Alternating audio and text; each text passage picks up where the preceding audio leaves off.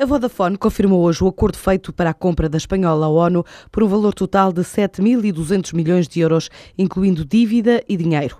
Esta operação, que representa sete vezes e meio os resultados operacionais reais, antes das provisões, impostos e amortizações, é o maior investimento estrangeiro em Espanha desde o início da crise, mas a concretização do negócio vai ter de esperar pela autorização das autoridades de concorrência, devendo estar concluída no terceiro trimestre deste ano.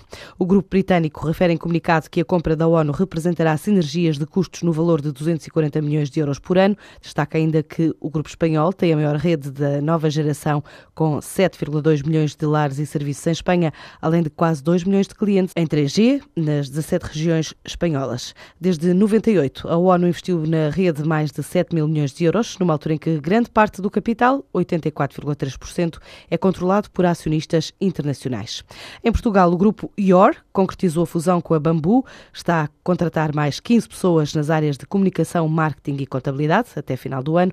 É um processo considerado inevitável para Sara Duó, a presidente executiva do Grupo IOR. Na prática, nós já trabalhávamos com o Manuel Cota Dias, que é o partner da Bambu, que agora assumiu as funções de partner da Your Back Brand. E foi uma fusão inevitável, até porque conhecíamos o seu trabalho, a sua forma de estar e havia um interesse imenso na nossa agência criativa do grupo começar a prestar um serviço de comunicação utilizando soluções de merchandising. Por isso, sem dúvida, uh, vão haver contratações, até porque o grupo está a crescer, não só na área da comunicação e marketing, uh, mas também na área da contabilidade. Penso que até ao final do ano, cerca de mais 15 pessoas. A IOR quer continuar a crescer este ano e tem planos para sair para o exterior, ir até São Paulo e Angola, já no próximo ano. O ano de 2013 fechámos perto de 2 milhões e meio. No mínimo, para 2014 será os 3 milhões, mas eu acredito que, dada a consolidação do grupo e cada vez temos uma organização mais sólida, que possamos atingir perto dos 3 milhões e meio. Atuamos única e exclusivamente em Portugal, sendo que eu penso que para o ano estaremos preparados para passarmos para novas, novas aventuras. Em São Paulo, sem dúvida, e Angola. Este grupo empresarial integra agência criativa, consultoria de gestão e contabilidade, pretende diversificar a oferta de serviços, conta já com 55 colaboradores.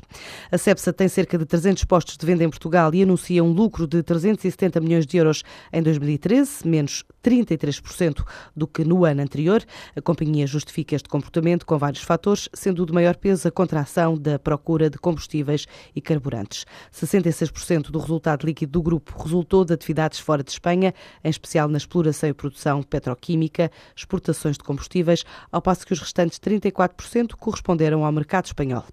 35 produtores portugueses estão hoje em Estocolmo, numa prova anual, no Berns, para o público trade e jornalistas.